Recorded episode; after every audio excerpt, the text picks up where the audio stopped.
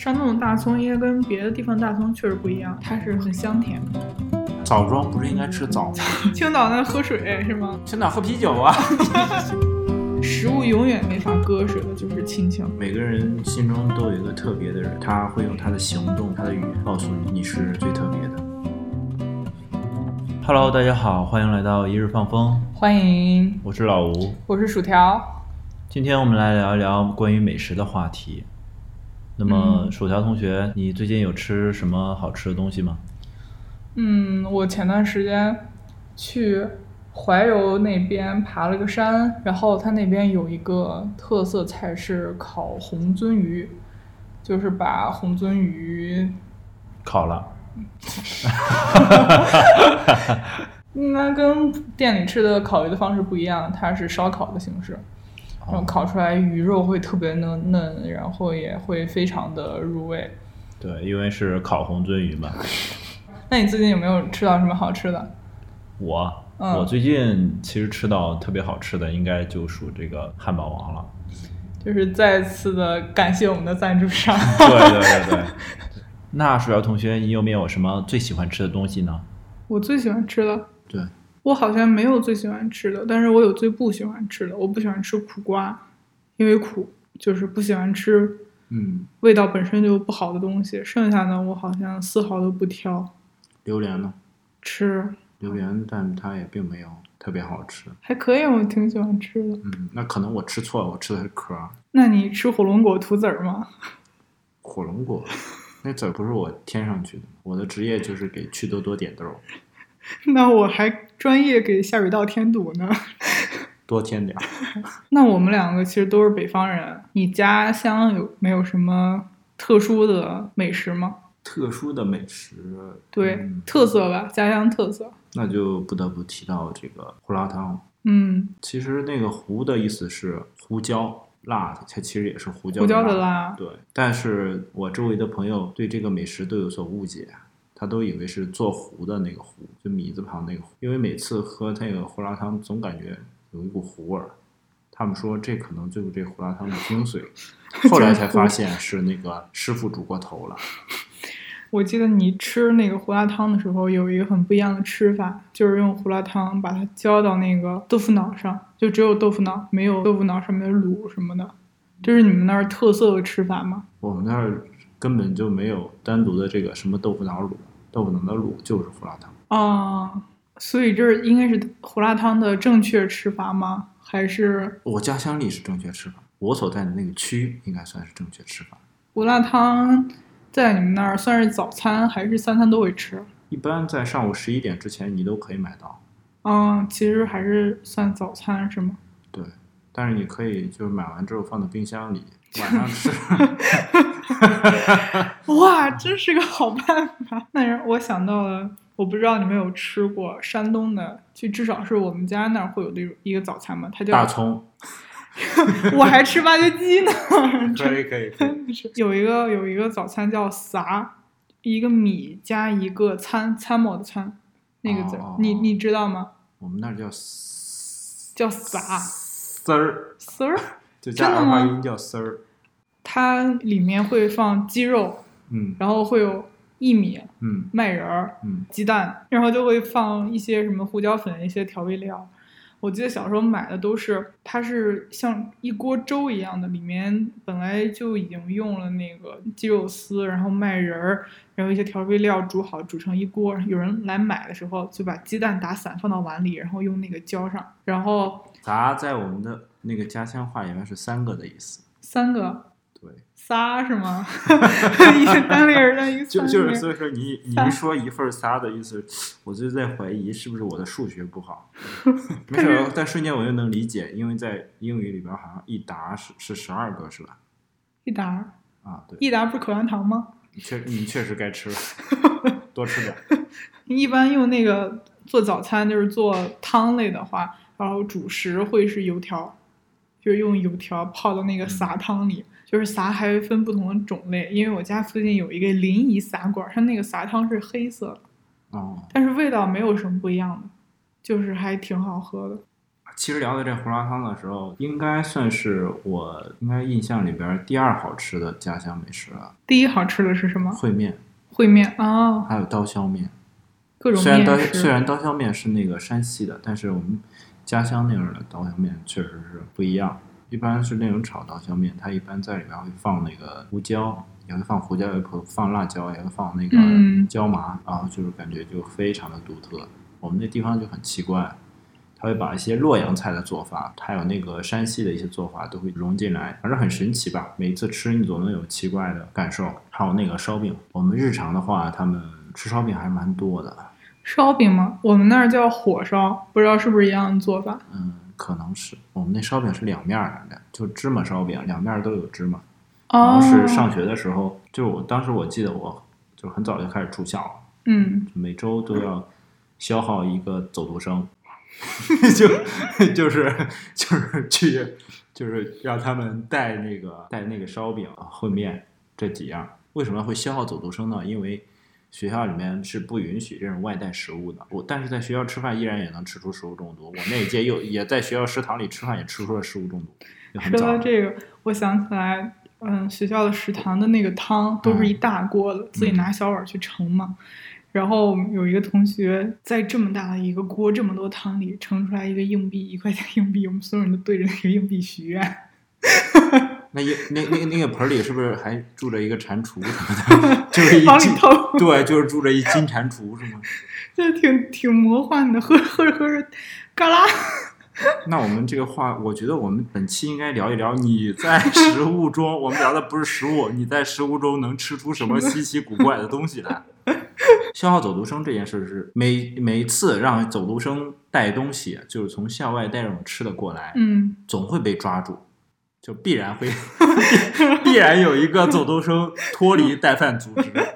就是我们班里总共有十个走读生，因为我们还会给他有那个，你懂的吗？就是一般他要带的话，他那份是免费的。哦，对一种提成 就我们也对，我们已经形成一个非常严密的这个体系。对，就是我们有十十位同学，我们就看哪哪个，我们最后还甚至还做了一个表格，就是他每个走读生离距离学校的距离是不一样的。嗯，他每个人走的路线，每一条人就是每一条不是每一条路线，每一条人五条人，然后那个，然后那个每个人到学校那个路线上经过的，我们想要那个外卖点，对外卖点儿，就是就是是不一样的。嗯我们会定周期，这周想吃，比如说 A 同学他家这个路线上的哪个，他就顺便给我们带了。当那个校长把我们其中一条线路砍断之后，哎，没有关系，我们的司令部还是保 保留的好好的，我们依然能够通过其他路径，比如说经过这个校外那个这个 C 跟 D 的合作，哎，能够完成我们同样一个目的。也能跑通。对对对，就是完，就是非常的熟练的就完成了这个，对这编号零五二七，速来取货。对，但是最后呢，这个组织，我们这个组织也是最终被捣毁。我们高中那个学校门口是有一条小吃街的，就是还哦挺好的。但是我不知道大家是不是都有同样的遭遇，就是我的城市突然开始创城了，什么创嗯文明城市、创卫生城市，然后他们就全部都关了。哦，你们的文文明城市是吃饭是个不文明的 行为，然后，但是大家也不喜欢在学校食堂里吃饭，嗯，外面那些小吃摊儿还是会生存下去，他们就隐匿在那个家属楼的后面。嗯嗯嗯，每次去买饭，就像那种地下党交易一样，就是要走黑市，就 crossfire 穿越火线是吗？从哪个缝里偷偷给你递出来，嗯，这种。那除了这些之外，家乡有没有别的比较正式的那种菜品？水席，水席？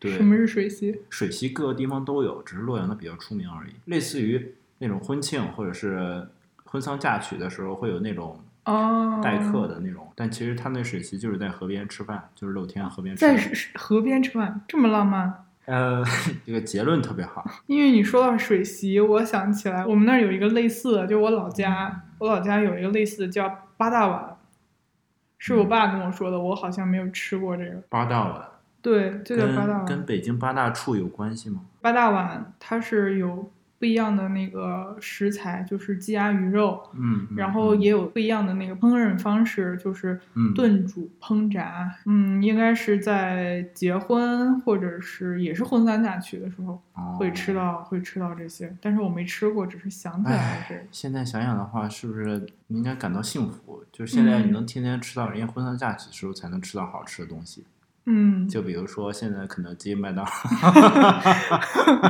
我仔细想想，虽然我们家乡的菜系是鲁菜，但是我好像没有吃过特别正宗的鲁菜，我好像对鲁菜的认知也不是很多。但是我想到我们家里虽然也没有什么特别有名的吃的，但是有一个菜叫泰山三美汤，就是它有一句俗语叫“泰山有三美”，白菜豆腐水，其实就是白菜豆腐汤，但是它的呃水是用的泰山的山泉水，嗯，白菜也是用山泉水浇灌长大的，它跟普通大白菜是不太一样，它有一个名字，好像叫黄芽菜，好像是。嗯然后豆腐也是用的那种老的卤水豆腐，也是用山水卤的。但是我搜了一下，在鲁菜里比较正宗的那个，嗯，泰山三美汤，它的汤其实是用泰山的山泉水熬的鸡汤，嗯其实是熬的一个吊汤嘛，叫嗯就是一个高汤来煮的，所以它会特别特别的鲜美。嗯，但是如果只是用水来煮的话，这个汤也是很好喝的，就是非常淡的那种，很鲜美的那种食材的本味的味道。要说到别的，那好像真的就只剩下大葱了。但是我好像没见过身边有人是真的是吃大葱的。但不过山山东的大葱应该跟别的地方大葱确实不一样，就是章丘的大葱。它是很甜的，很香甜的，是可以直接吃的。但北京的葱就是辣的，不一样。甜的葱，对，会有一种甜的味道。他们出这种无糖版，哎，那那你们家乡有没有什么食物上的刻板印象？就比如山东大葱一样的。食物上的刻板印象是不是就类似于山东人特别爱吃葱，然后那个嗯湖南人特别爱吃辣，嗯北京人就特别爱吃麻酱，然后那个河南人啥都吃，广呃广东人吃广东福建人广东人吃福建人。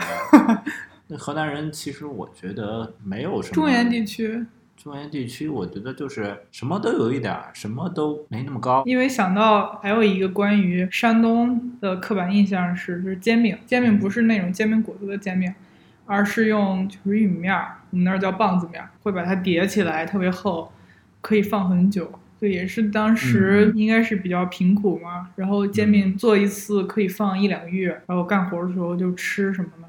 但是其实我觉得是有煎饼区的，因为我们家就属于煎饼区，我们那儿就会吃煎饼，像嗯泰安、像临沂、呃枣庄都会吃煎饼，潍坊和淄博都会吃煎饼，剩下的地方像青岛呀，枣庄不是应该吃枣吗？是吧？青岛那喝水是吗？青岛喝啤酒啊！但是现在那个煎饼衍生出了很多不一样的味道，无糖版煎饼？那不是现在流行的什么五谷什么这什么粗粮粗粮版都有了，什么紫紫薯的、小米的各种味道，营养版、高蛋白版、儿童版、加班版、夜晚版、日版、夜版、美版、你这手机，这是港版、呃人教版，还有一个 苏教版、是吗儒教版。你敢跟我叫板？就今天这个谐音梗训练已经达成。那其实不一样的城市吃的煎饼也是不一样的，像临沂他们就会吃白面煎饼，真的他们会用那个煎饼卷临沂炒鸡翅，但是真的很好吃，没有一只鸡能活着走出临沂。炒鸡好吃是吗？谐音梗还没下班呢，但是哦，像现在煎饼也有那种比较精致的点心吧，应该之前也有吧。像煎饼点心，对，就是在济宁就吃到过那种煎饼，就是是长方形的，手机的那种，对，它是一层一层叠的，里面会有那种呃千层饼，花椒面儿、胡椒面儿，然后里面会放芝麻碎，然后花生碎那种，是酥的，就是咬一口咯吱咯吱那种。嗯，之前去那个日本玩的时候，我当时刚出那个地铁站，我那朋友拉我说，他说要不要尝尝煎饼？哎，我说，哎，这这边也有煎饼吗？我当时还充满好奇。他做法几乎跟煎饼一样，但是他最后放东西的时候感觉有点不太对劲，就是他突然涂了一层奶油，奶油，然后又放了点草莓，又放了点香蕉。哎，我开始纳闷儿，我说这玩意儿我尝尝完之后，好像也是煎饼那味儿，做法几乎都跟煎饼一样。嗯，然后最后就是我单独查了一下那个 百科才知道这玩意儿叫可丽饼。它其实有点像，就是那种南方豆腐脑跟北方豆腐脑区别。对，对，你小时候有吃过什么特别的家乡小零食吗？家乡不带家乡的话有，基本上都是学校门口卖的。嗯，一毛可以钱可以讲一讲一毛钱花一天的故事。真的，那个时候的小零食一毛两毛一袋儿，像大刀肉就是一毛钱一毛钱一个。然后那个时候的糖，一板儿里面有很多糖都是一分钱一板儿。有有一个有一个黑色的小颗粒，酸酸的，叫金嗓子。然后它那个壳上面印的是一个孙悟空，蓝白色的，我现在还就印象。说那你你有没有吃过什么别的？唐僧肉，哦，唐僧肉、辣条、对辣条是吗？有点甜甜的那个辣条。每次吃的时候，我都要看我周围的同学，我都怀疑我是什么妖怪。几百年、几千年，我们也终于吃上唐僧肉了。当年这可是妖怪们日思夜想、夜不能寐、心心念念的食物啊！现在人均一份儿，几毛钱就能搞到。然后还有那个，除了唐僧肉之外，还有什么南京板鸭。现在、嗯，现在如果现在是去也有吧？对，如果是去那个剧本杀店的话，他们经常会搞这些怀旧的这些食物。我那时候吃的很很多的，还有那个什么卫龙啊，还有那个什么玩意儿，我小时候对卫卫龙几乎没有记忆。河南生产的，当然哦，什么牛板筋，呃，那个这么高级啊，都吃正经东西啊。牛板筋是个辣条的名字叫牛板筋，它里边是豆腐 豆腐素食，叫牛板筋。然后还吃过什么罗汉丹？罗汉干是什么？罗汉丹，罗汉丹，罗汉丹、罗汉果、罗汉肉，无那花是无花果吗无花果肉，反正是一大哦堆这，在在我的看来都是一样的。还有那什么仙丹，这应该跟我们那金嗓子差不多，就是小粒儿粒儿。对，黑色的小丹，对对对一样的哎，那为什么你们那儿叫仙丹，我们那儿叫金嗓子？高端这么多？当年我不知道现在还有没有什么大大泡泡糖，啊，有，还有那个卷卷儿，卷儿我当时可想要了我的天，还挺贵的，当时三块五能买三十五个大刀肉。大头肉 我是没吃过，小时候还有什么零食啊？对，小浣熊，还有那个小当家呀、什么的，现在应该还有。哦，我我小时候吃的是魔法士，当时我忘了是哪一年世界杯有一个预测的那个章鱼，就是预测哪个球队的输赢。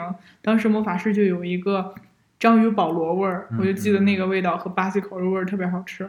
泡面嘛，小时候吃泡面哇，这个泡面，现在这个就是现在的朋友可能听起来有点儿不可思议吗。对不可思议。你这个是痛苦、悲伤催泪的那种回忆吗？不是，就是笑中带泪。就是那个时候，学校那个小卖部还包括卖东西的那地方，他们都是定时定点关掉的。嗯，如果你在夜晚有一份食物，尤其是高中，你可以知道你你的地位是什么。你听说过古代的皇帝吗？有一天晚上，呃，上完课之后，我们回到宿舍，大概晚上十点的时候，就是我们躺在被窝里，就快昏昏欲睡着，突然闻到了一个泡面味儿，而且宿舍里你知道吗？嗯，特别浓郁，就那么一瞬间，所有人全醒了。在泡泡面的那个人都惊呆了，你知道吗？当他在泡面之前，宿舍里所有人都躺在床上。当他泡完之后，放下他一掀开，扭头一看，背后一堆人就就特别恐怖，因为大家都饿得不行了。就他泡的时候是满的，等他回过回过头来已经空了，全成汤了。他就抱着桶在喝汤，老师拿着那个手电筒照进来，说：“同学，你干嘛呢？”他心里面特别郁闷，就是我泡了泡面，我什么也没吃到，就最后喝了点汤，然后还被老师拿手电筒照到了。小中只有他带的泪，不对是高中吗？对高中的时候，嗯其实高中时候好像都差不多。但是我们高中有一个所谓的特色小吃叫掉渣饼，掉渣饼，对，嗯掉渣饼里面就是有非常少的肉末也是一些一些调味料是咸的，然后一块五一个，大家课间的时候会去那个小卖部买。买一个掉渣饼，里面加一根肠。刚刚说的 都是咸的或者辣的，我想起小时候吃的那个甜甜的糖吧，应该叫流口水，是一个细长条的软糖，嗯，也是一毛钱还是一分钱一个。小时候还吃过那个什么巧克力杯，就是一个很小的果冻啊星球杯吗对对对，星球杯。嗯，经常最烦恼，到现在也在烦恼，吃那玩意儿总得要勺子，这用舌头永 永远都没勺，永远都没你找不到勺。我跟老吴应该都属于异地异地求学吧，就是我们都是从北方去南方上学，所以说你在求学的时候有没有吃到一些跟北方不太一样的一些菜色？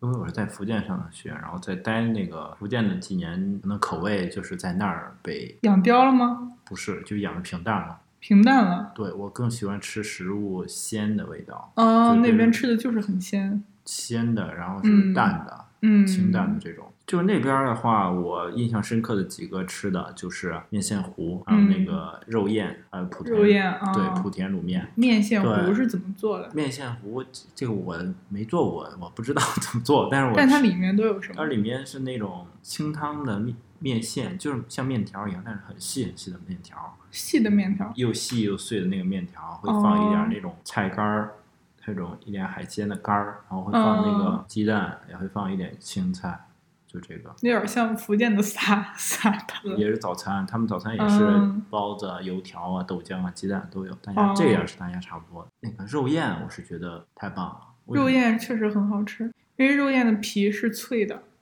哦，我们说的肉燕不太一样，不一样吗？对我们那肉燕就是有点像虾滑，哦，就是那种福鼎肉片儿。对对对，福鼎肉片，放点那个紫菜啊，放那个虾米啊，然后有那个肉燕，还放一点香菜。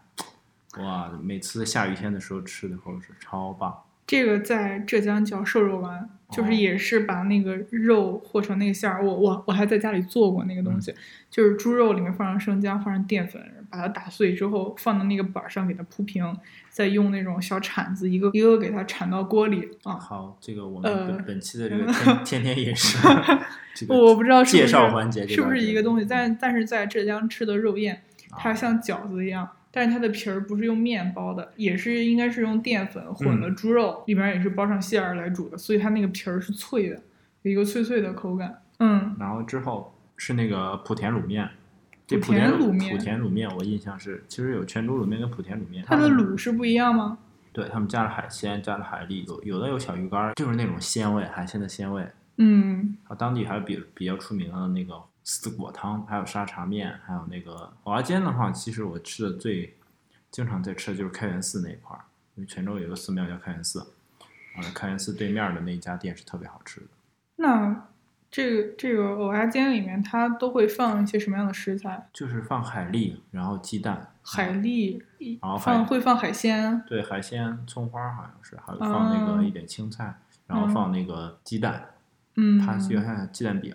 会刷点酱什么的吗？还是就这么直接这样的吃话，你要自己自己刷，一般哦放那个番茄酱。嗯，因为我是山东人，我上学的地方是在浙江，江浙菜偏甜，菜量很很小。我印象特别深的就是嗯我跟一个大连的同学，我们两个周末去餐厅吃饭，我们两个人能点六个菜，然后两碗米饭、三碗米饭全部都吃光。如果跟你刚刚一样说到早餐的话，我在学校里吃到的早餐比较多的是酒酿丸子，还会吃炒粉干儿。嗯，其实就像北方的炒粉丝一样，里面就是会有圆白菜，会有鸡蛋放进粉丝里面炒出来，然后还会吃梅干菜烧饼、梅干菜肉饼，学校里也是有的。嗯我感觉梅干菜在浙江或者是在我们学校，它有点像我们家乡吃大白菜似的，什么菜里面都会用大白菜炒一下，大白菜炖猪肉，大白菜炖豆腐，大白菜炖排骨。在浙江往往能吃到很多梅干菜做的东西。我对浙江的食物的记忆还挺好的。浙江跟山东有一些些饮食的差异是，呃，山东会吃甜的粽子和月饼，但是浙江都是肉粽和鲜肉馅儿的月饼。有一个特别好吃的，我觉得特别好吃的粽子连锁店叫五芳斋，它里面就有那个蛋黄鲜肉粽、大肉粽和贵妃粽。贵妃粽是一一个大粽子里面有很多小块儿的肉。说到这儿，还有一个我觉得特别好吃的一个菜叫腌笃鲜，它是什么东西做的？它是一个一个汤，里面主要是用咸肉，就是腌过的肉和鲜的五花肉吧，鲜的肉，再放上笋，有时候也会放金华火腿，特别的鲜，特别的好喝。笋一般都会用春笋，所以很多人都说春天或者是吃腌笃鲜最好的季节。应该是今年差不多二三月份的时候，在北京就突然特别想吃腌笃鲜。当时我住在中关村那边，嗯我就在周边找那个餐馆有没有做腌笃鲜的，然后在锦府盐帮找到了这个菜，我就跟朋友去吃了。锦府盐帮的腌笃鲜里面几乎没有汤，全部都是炖的那个笋和肉，我就觉得好像不太是那个味儿，就是汤特别少，全部都是底下的菜，跟在浙江吃的就不太一样。然后我是今年一月份去杭州找我室友玩的时候，学妹带我去吃了一个小馆子，叫苏小柳，里面是叫小黄鱼馄饨。它煮馄饨那个汤是用两条黄鱼来炖的那个鱼汤，馄饨也是也是应该是鱼肉馅儿的，就在底下还一直加着热，用那个锅这么在那儿炖着，真的特别特别好吃。其实我们平时出去玩的话，也会吃到一些美食。那薯条同学有没有出去玩的时候吃到什么美食呢？我觉得必须要说的，我爱吃的菜系就是我去年在长沙实习了几个月，湘菜嗯，真的很香。虽然我去第一天点的外卖也并不是，就是也是快餐的外卖，应该叫雷饭，雷饭。哦，嗯，然后我吃完之后，当天就点了药，那个药吃了一两周之后，我就彻底的融入了长沙。在长沙的第一天是是我在长沙大学同学带我去吃的那个餐厅叫费大厨，现在北京也开了，在大悦城和西单都有。它主要就是做辣椒炒肉的，真的好好吃。然后在长沙吃。就是所有的饭店，基本上所有的饭店吃米饭，它都在旁边会给你放一个小电饭煲，你吃完自己就在里面盛就行，真的超级好吃。我当时还跟周边的朋友推荐呢，我说，嗯，有费大厨就去吃，因为他在很多城市都开了嘛。然后我当天去长沙当地那个脱口秀俱乐部听脱口秀，脱口秀演员说，他说长沙的狗都不吃费大厨，我就非常非常的失落。还有还有一个餐馆叫笨萝卜，应该去过长沙的人。都吃过吧？它是浏阳蒸菜，很好吃。我印象最深的应该就是萝卜干炒腊肉。我最喜欢吃的是金钱蛋，应该是把鸡蛋切成片儿之后炸一炸，然后再烹饪。我在北京吃到过还不错的湘菜馆儿，是是我之前公司同事推荐的，叫新新湘菜馆儿。我也去吃过，味道我觉得跟长在长沙当地吃的一般，但是在北京的湘菜里已经是很好吃的了。嗯，要葱花不要香菜。主要是在可能是在长沙这个城市里面经过了我人生非常多，虽然只有短短几个月，经历我人生非常多的时间段，而且长沙这个城市给我整体的感觉也非常的舒服，所以每次想到湖南菜、想到湘菜的时候，我都会非常的向往，也经常想想回长沙溜达溜达，真的很好吃的一个地方。那你在旅行中有没有吃过什么很好吃的？我觉得旅行中最好吃的，或者说我印象深刻的好吃的，可能是这个大家平时都能在商店里买到的，就是士力架。除了这个汉堡王，还有这个当当，我们新建一个这个 新的赞助商，赞助商。为什么是士力架呢？因为每次出行，总有我的这个同伴，他们就是没有带食物。因为之前去甘肃的时候包车去的，尤其是在路途中，从一个补给点到下一个补给点，就嗯一个餐馆对，一个餐馆到另一个餐馆的时候，那个路途是真的很遥远。就是我们已经坐在车上已经两天多了，话题都已经聊完了，跟司机师傅差不多就已经称兄道弟了，每个人都口干舌燥，水水差不多都快喝完了，又饿又渴。那个时候你会感受到这个士力架是真的就特别好，带了一个那个碗状的，带了一碗那个士力架，最后一个也没剩，然后还多叫了一碗，就是三碗不过冈。我们俩现在都生活在北京嘛，虽然大家都说北京是美食荒漠，但是北京还是汇集了很多天南海北的味道。那你没有在北京吃过什么比较好吃的餐馆？没有什么餐馆推荐的？推荐不了，因为没有什么特别好吃的吗？就是北京的这个餐馆儿，大部分都是我对其他地方食物的回忆。北京地方替身是吧？对，前置都是替身。替身。你就说吃过挺好吃的，有什么吗？我觉得每一家都好吃。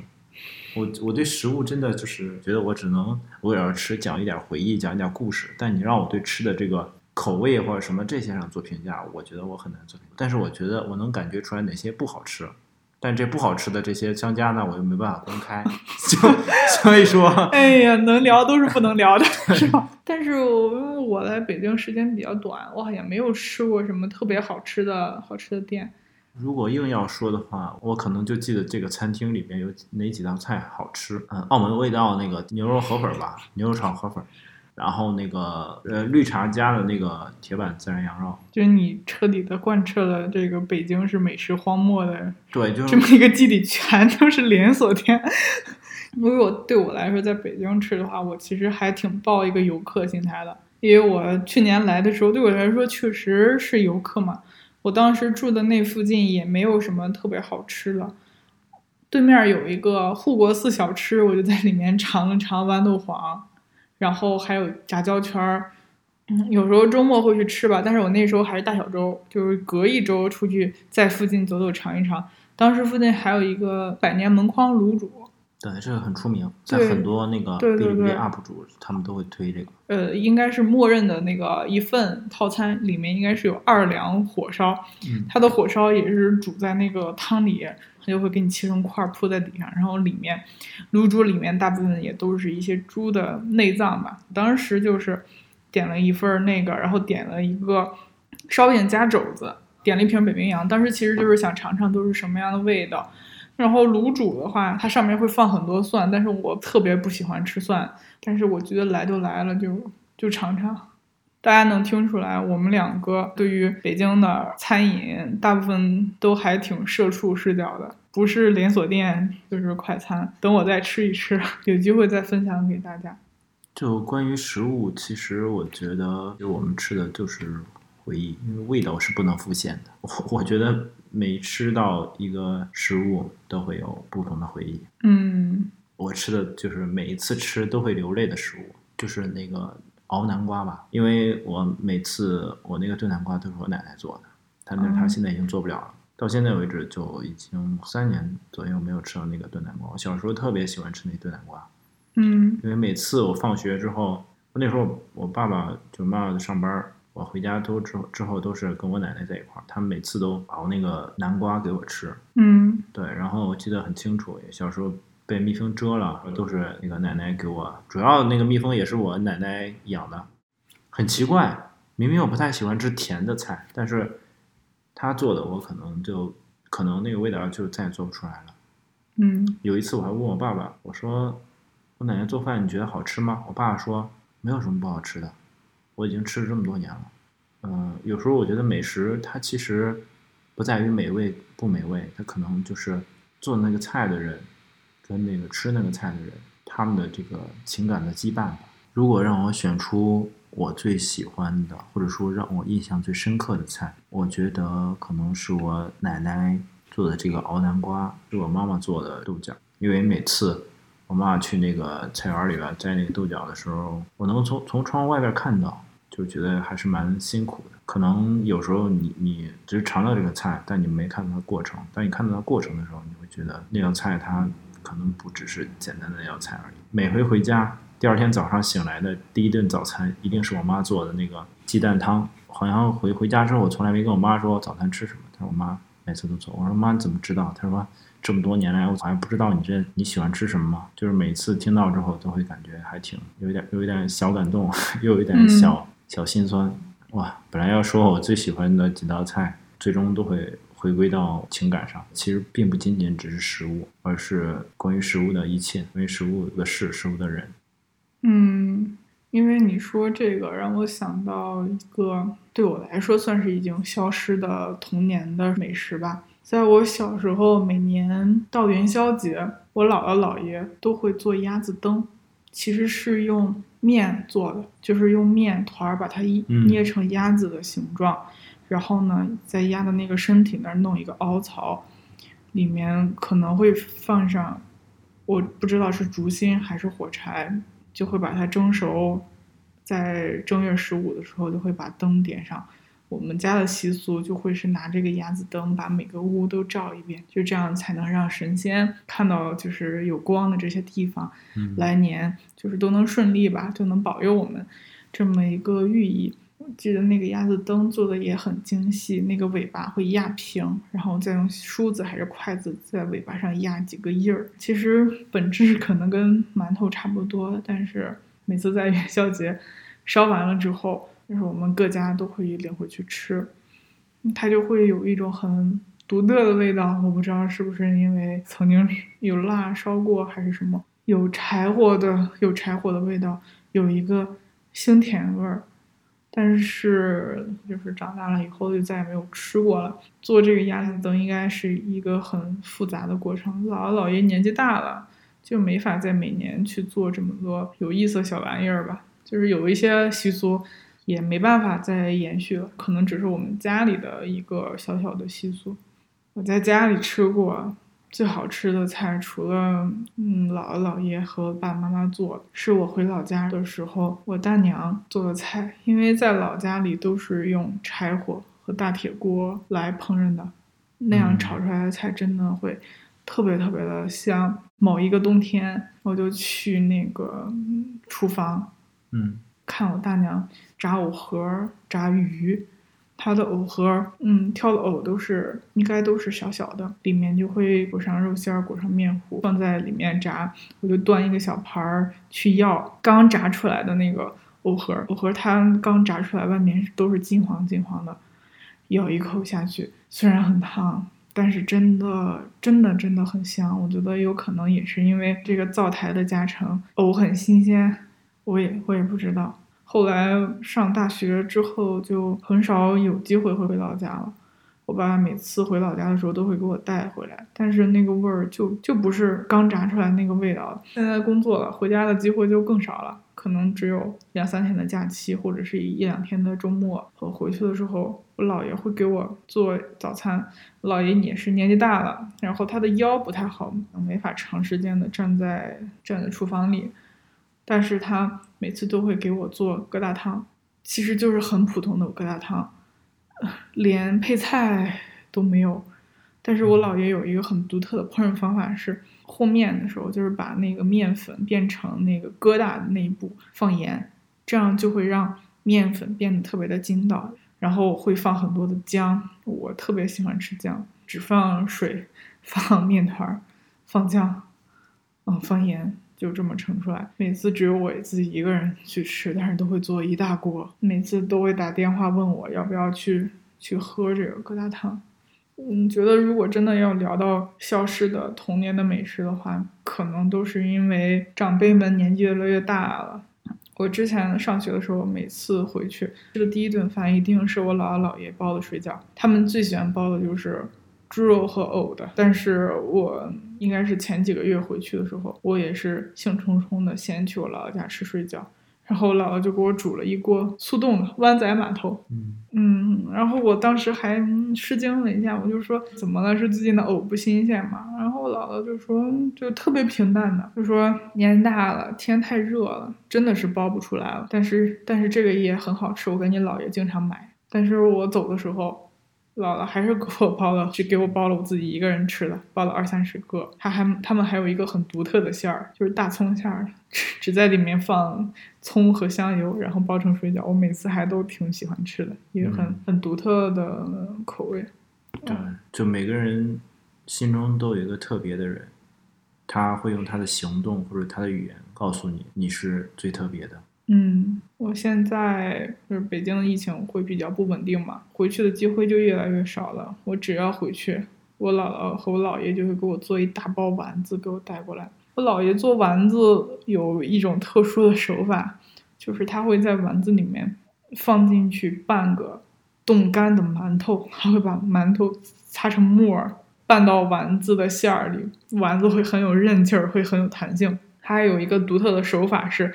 把那个丸子的馅儿逆时针和顺时针各搅一百下，老爷就是倔脾气，就是不让别人来动他的馅儿。虽然腰也很不舒服，年纪也大了，但是都会用颤颤巍巍的手把这个饺子馅儿这个手法全部都完成。我前段时间给我姥姥打电话，他还说说跟你带去的丸子吃完了吗？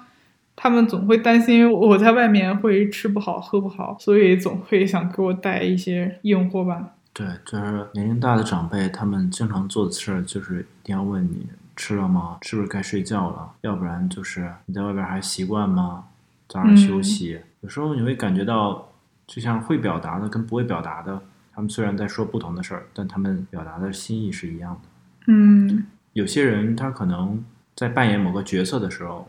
他表他的表达是那样的，但是他当他脱离完那个角色之后，他可能都不太想去表达了，他很多时候都愿意去行动表示。但是，就像父母一样，或者是就像你的亲人一样，对更亲近的人反而就更加的严厉一点。对，其实是一种好像很多人都会有的现象吧，我也会有这样的现象。我总会把最坏的脾气带给最亲近的人。嗯，在工作的时候，会有很大的冲突，我一般都会选择笑脸相迎。但是我对父母或者是对亲密的朋友，往往就会暴露我非常真实的一面。嗯不好的脾气，或者是阴晴不定的情绪，这有时候会就会引起争吵、争执，甚至会有疏离。但是我有时候实在是想不到，那我这些真实的情绪应该带给谁呢？亲近的人不能带给，然后陌生的人也没法带给。可能这个是需要思考的。我觉得这个也是一种沟通，就是不不要把争吵，不要把争吵带回家。有时候也不要太嫌弃父母的唠叨，聊到食物这个话题，就涉嗯涉及到这个，嗯，就是食物永远没法割舍的，就是亲情。对我觉得其和回忆实聊到任何的事情，最终落脚点都会是人，因为是人做的这些食物，最后也是人去品尝，所以说做的人里边藏在食物里的心意，可能只有品尝的人才能品尝得到。嗯想到食物，我就想起有一个特别的人讲述他的做菜经历的时候，有时候我会觉得人跟人之间的距离其实很短，就会因为某一件事而联系起来。有时候我觉得食物虽然只是食物，在我们人生中可能就像一个个的珍珠吧。食物是串起我们这些回忆或者事件的这个这条线，我们就在这这条珍珠上游走着。嗯，其实有很多的朋友，或者是有很多的同学，嗯，不管是在求学和工作，大部分都是自己一个人。我去年刚来北京的时候，基本上都是一个人生活。我偶尔周末会自己一个人去看展，然后在附近挑一些还不错的小馆子自己去吃饭。我觉得大部分人都在过着一个人的生活。即使有很多的朋友，但是吃这个事儿是每天都离不开的，也是在有很大压力的时候，让我觉得非常轻松和非常快乐的。即使大家刚来到一个陌生的城市，只有一个人，也要去认认真真的吃饭；即使一个人生活，也要热气腾腾的。吃饭可能是我们人生中的头等大事，民以食为天嘛。就像第一句话问都是吃了吗，您呢？中国菜应该是世界上非常丰富的菜系了。对，全世界都在吃中国菜。而且很多很多情感，我觉得也只有在中国才有。嗯，可能做菜这么一个烹饪的过程，也是我们跟很多人或者是跟很多回忆紧密纠缠吧。羁绊，那就希望大家 每天都开心开开心心的。谢谢大家今天来听我们两个聊关于我们对食物的一些记忆吧。非常嗯感谢，那我们下期再见，下期再见。大伴儿。发现我们的很多听众啊，就是光听，不给我们收藏、点赞，也没有评论，就就是我现在已经开始要点赞了。对，一定要要。那我们是不是得换个平台发呀？就虽然我们不够努力，动动你们发财的小手指，是不是给我们点点关注？